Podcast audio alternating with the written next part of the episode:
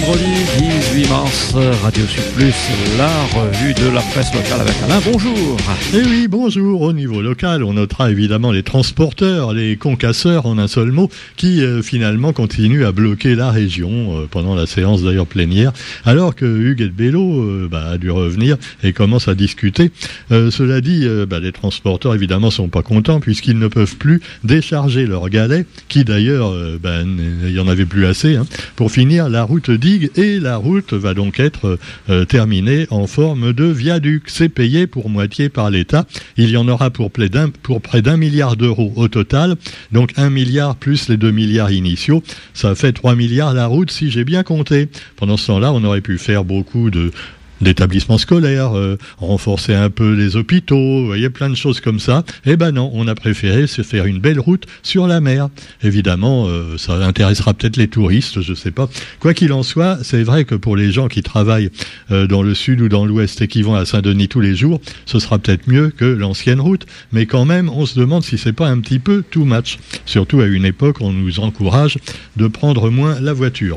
Cela dit, les transporteurs, eux, ils s'en font contre-foot de tout ça ce qu'ils voudraient, c'est des sous pour payer leurs camions, parce qu'ils nous disent, oui, euh, on a payé des camions très chers il y a, il y a 10, 15 ans, euh, justement, pour pouvoir amener les galets pour faire la route du littoral, et maintenant, on nous dit qu'on ne pourra pas la finir. Oh, donc nos camions, eh ben, on n'a pas fini de rembourser le crédit, et donc on devra, on devra virer nos employés. Ça fera encore des chômages en plus.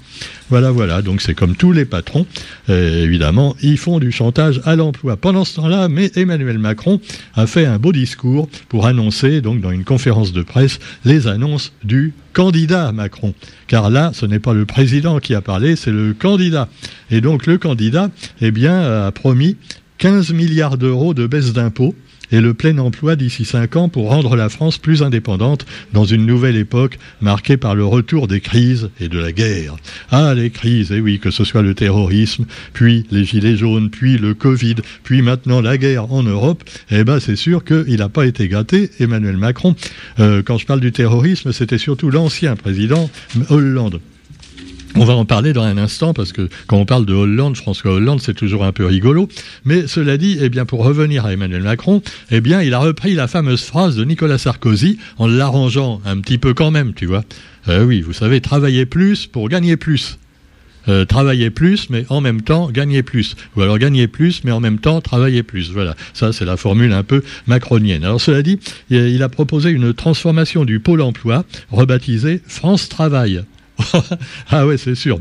Alors euh, France Chômage, ça irait peut-être mieux, hein, vu le nombre d'emplois qu'ils proposent. Alors cela dit, soyons optimistes. Allez, une réforme du RSA également. Pour avoir le RSA, eh bien, il faudra consacrer 15 à 20 heures par semaine par, euh, ben, un travail. Oui, il faudra travailler, donc 15 à 20 heures par semaine. Oui, mais s'il n'y a pas de travail, comment on fait alors? Ben, On n'a plus de RSA. Non, mais c'est plus compliqué que ça, cherchez pas. Hein. Parce qu'en fait, si on lit ce qu'il a dit, enfin moi je lis le journal, hein, on ne comprend rien. Il a proposé, je cite, une réforme du RSA pour le conditionner à l'obligation de consacrer 15 à 20 heures par semaine. Mais 15 à 20 heures par semaine, à quoi? Euh, oui, parce que ça, il ne le dit pas dans le journal. Bah, non, mais c'est une erreur du journal, hein, parce que lui, il est très précis, notre président. On l'a vu depuis le début, en particulier dans la crise Covid.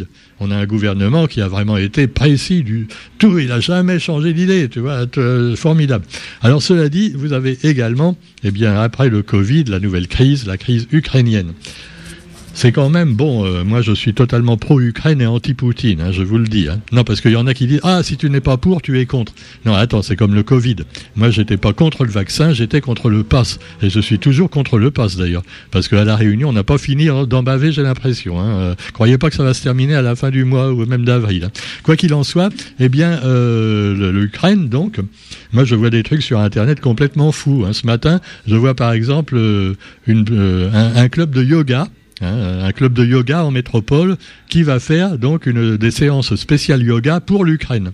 Alors bon, évidemment, tu me diras, comme disait Pierre Rabhi, hein, c'est le petit colibri. Hein, tu donnes une petite goutte comme ça, et puis voilà, et à force tu arrives à éteindre le feu. Mais enfin quand même, c'est comme quand on te dit, ferme bien l'eau du robinet pendant que tu te laves les dents, tu vois. Alors t'arrêtes pas de tourner et fermer le robinet pendant que tu te laves les dents, donc tu uses le joint, tu uses moins d'eau, mais tu uses le joint du robinet. Et pour fabriquer des joints, il faut de l'eau. Donc, ah, on n'en sort pas, on n'en sort pas. Bah oui, voilà.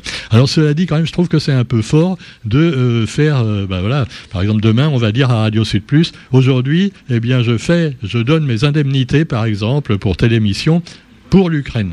Voilà, c'est sympa, hein mais bon, c'est gentil, euh, ça donne bonne conscience, mais franchement, est-ce que ça avance vraiment?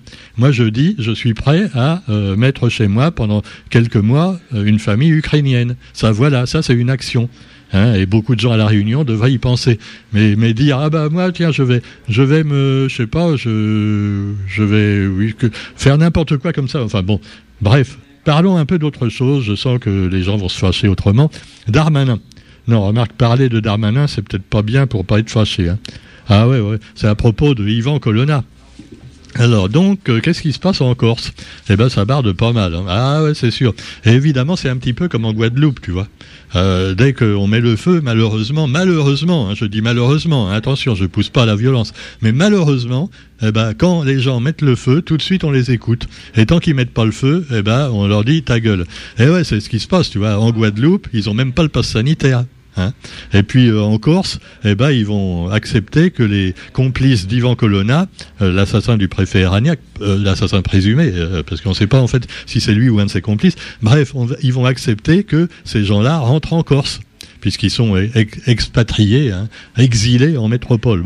Alors cela dit, le ministre de l'Intérieur a assuré également engager la parole de l'État dans des discussions avec les responsables nationalistes sur une possible autonomie de l'île, alors que qu'à Paris, la justice a suspendu la peine d'Ivan Colonna pour motif médical. Euh, euh, oui, il est dans le coma, le mec, tu vois, donc euh, il risque pas de tuer un préfet, là, quand même. Hein. Bon, enfin, cela dit, pendant ce temps-là, eh bien, vous trouverez également des scandales judiciaires chez nous. Hein. On a vu, on n'en a pas parlé hier, mais enfin bon, les mecs qui ont tué ce pauvre commerçant très gentil, là, apparemment prémédité, puisque bon, ils avaient un peu prévu leur coup, eh ben, ils avaient été remis en liberté. Et puis là, quand ils ont été au tribunal se faire juger, eh ben, on a jugé qu'il y avait des circonstances atténuantes et finalement, ont à peine 20 ans et 10 ans de réclusion. Donc ils seront sortis au bout de 5 ou 6 ans alors qu'ils ont tué un mec innocent, tu vois, qui venait juste prélever ses loyers gentiment, hein, ils les avaient pas. Bon, enfin bref, la famille est déçue et on les comprend. Hein. Tout ça, encore pour des erreurs, quelquefois même de, de procédure judiciaire, tu vois, une virgule qui manque dans un dossier ou des conneries comme ça. C'est hallucinant. Alors les mecs, ils avaient été remis en liberté simplement pour un, truc de procédure, hein. alors que c'était des assassins, que c'était prouvé déjà. Non mais c'est fou, c'est complètement fou. Eh oui, on est à la Réunion, mais c'est pas pareil aussi quelquefois en métropole. Allez, parlons également d'un autre sujet, François Hollande. oui, il faut bien rigoler un peu. Hein. François Hollande va soutenir va soutenir, devinez qui il va soutenir. Ah, suspense, hein. Oui, vous en foutez complètement. Allez, bah, je vous le dis tout de suite. Eh bien, il soutient Anne Hidalgo.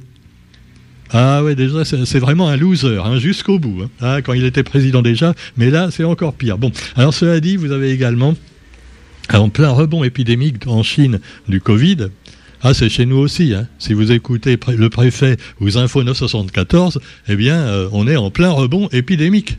À croire qu'il y a des Chinois qui viennent nous voir tous les jours pour nous passer le Covid. Ah, bah, c'est terrible. Alors, Xi ordonne la poursuite du zéro Covid.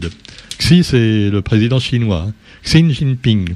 Euh, voilà, c'est, il veut pas de relâchement face au virus et il a ordonné de poursuivre la politique. alors, le zéro Covid en Chine, attention, hein, ah, ça rigole pas. Hein. si tu respectes pas le confinement et tout ça, ah, on te confine d'office, tu vois, dans une petite cellule avec des grillages. Ah ouais, ah c'est comme ça que ça se passe en Chine. Alors pendant ce temps-là, euh, j'ai appris quand même que la, journaliste qui avait en Russie, euh, pendant le journal télévisé, mis une, brandi une pancarte euh, paix dans le monde, la Russie, le gouvernement vous ment, eh bien, elle a été libérée. Elle n'est pas en prison. Hein. Non, non, elle n'est pas en prison. Euh, bon, euh, peut-être qu'elle n'est pas en prison parce que Poutine se dit, euh, c'est peut-être pas le moment. Hein, on va faire croire à l'Occident qu'on est des démocrates. Hein, en fait, c'est un peu ça.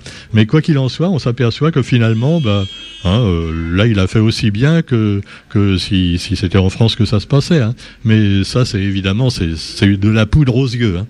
De la poudre à canon en l'occurrence. Alors cela dit, en Ukraine, Zelensky, euh, c'est le président ukrainien, implore d'aider à arrêter cette guerre. Alors il implore les Occidentaux de l'aider à arrêter cette guerre. Pour arrêter la guerre en Ukraine, il faudrait qu'ils viennent, les Occidentaux, pour l'aider à chasser les Russes. Donc ça fera une guerre mondiale. il s'en fout, tu vois, lui. Il dit Ah, moi, je veux sauver l'Ukraine, hein, mais le reste du monde, allez, allez, venez, venez m'aider, venez m'aider. Le peuple est en train d'être détruit. Oui, en même temps, on nous montre toujours les mêmes images, tu vois. Alors, il y a l'incendie d'un établissement scolaire. qui a fait, je crois, trois ou quatre victimes. le théâtre bombardé à Mariupol. Alors là, on ne, on ne sait pas. Hein. dans le théâtre, s'étaient réfugiés plus d'un millier de personnes. Mais alors après, on ne nous dit pas combien il y a de morts. Hein, Roger, tu as lu ça, toi?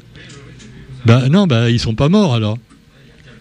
Quelques morts, voilà. Bon. Et pendant ce temps-là, par exemple au Yémen, euh, l'Arabie Saoudite avec les avions français continue à bombarder les Yéménites et faire des, milliers de victimes civiles quasiment toutes les semaines. Et pendant ce temps-là, les Américains également. On reviendra pas sur ce qu'ils ont fait partout dans le monde parce que non, c'est un sujet qui fâche. Mais c'est évidemment Poutine qui est le nouvel Hitler et qui va envahir toute l'Europe. Il y aura les chars russes à l'entrée de Paris bientôt. Et même à La Réunion, il y aura des bateaux russes qui vont venir. Ah, ah ça fait peur. Et puis en plus, on va plus avoir d'essence. Ah, ça vous fait beaucoup plus peur là. Ah oui, voilà, les gens tout de suite, les gens, leur petit confort, et c'est toujours ça. Allez, pendant ce temps-là, eh bien, euh, vous avez aussi dans l'actualité le Grand Raid le 20 et le, du 20 au 23 octobre, on fête les 30 ans du Grand Raid et c'est la une du quotidien d'aujourd'hui. C'est un truc de fou. Oui, mais c'est quand même plus sympa que la guerre. C'est des fous aussi, mais eux au moins ils emmerdent personne. Sauf les escargots et les coccinelles. Allez, sur ce, on vous souhaite une bonne journée et on se retrouve euh, demain pour la... Non, demain non, pas demain, évidemment lundi. Demain, ce sera d'autres fous, les fous de rock, que sont nos amis Thierry et Franck qui viendront pour leur émission. Je crois qu'il y a également la diffusion ou la rediffusion de Radio Sud Plus, juste après, euh, non, juste avant ou après avant, voilà. Ah, on a une matinée chargée le samedi à Radio Sud Plus, hein, de, du rock, très rock'n'roll. Allez, bonne journée et puis à lundi. Salut, bon week-end.